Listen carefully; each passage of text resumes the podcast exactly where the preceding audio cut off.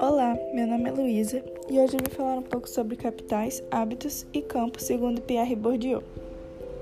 Então, Bourdieu queria entender como as práticas individuais se organizavam diante das condições externas, ou seja, da sociedade. Para ele, não existe uma separação entre indivíduo e sociedade, mas sim uma relação dialética entre os dois.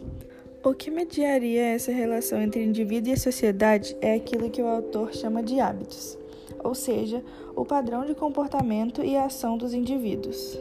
O hábitos gera e determina os objetivos a serem alcançados de maneira inconsciente, pois foram absorvidos pelo indivíduo.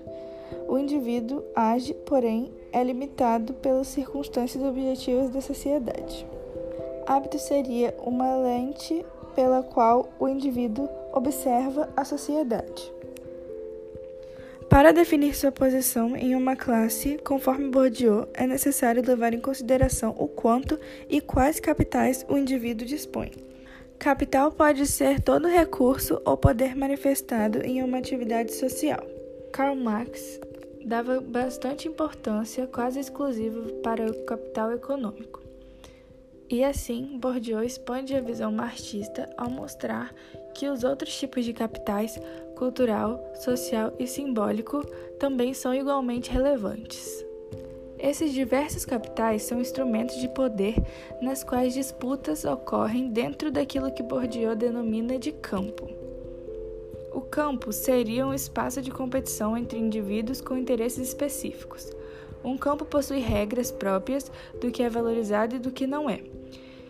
E assim, para subir na hierarquia, há uma limitação à ação dos indivíduos que desejam fazer parte daquele campo. Dessa forma, cada indivíduo em um campo luta para acumular e maximizar o poder e subir na estrutura. Entretanto, Bourdieu afirma que, mesmo que o indivíduo se esforce para subir na hierarquia, isso só será possível se a estrutura do campo e a posição que o indivíduo ocupa no campo permitirem esse acúmulo de capital. Bourdieu também chama bastante atenção para um processo denominado violência simbólica. Esse tipo de violência nem sempre é visível, explícita ou facilmente identificada. Em algumas ocasiões, elas somente são possíveis de perceber se observarmos atentamente aos detalhes, como nas artes e alguns padrões de comportamento, servindo para encobrir e justificar as desigualdades. Alguns desses são disseminados como se fossem naturais e imutáveis, de forma que, ao não cumprir as expectativas de uma determinada situação ou comportamento esperado, o indivíduo sofre uma violência simbólica.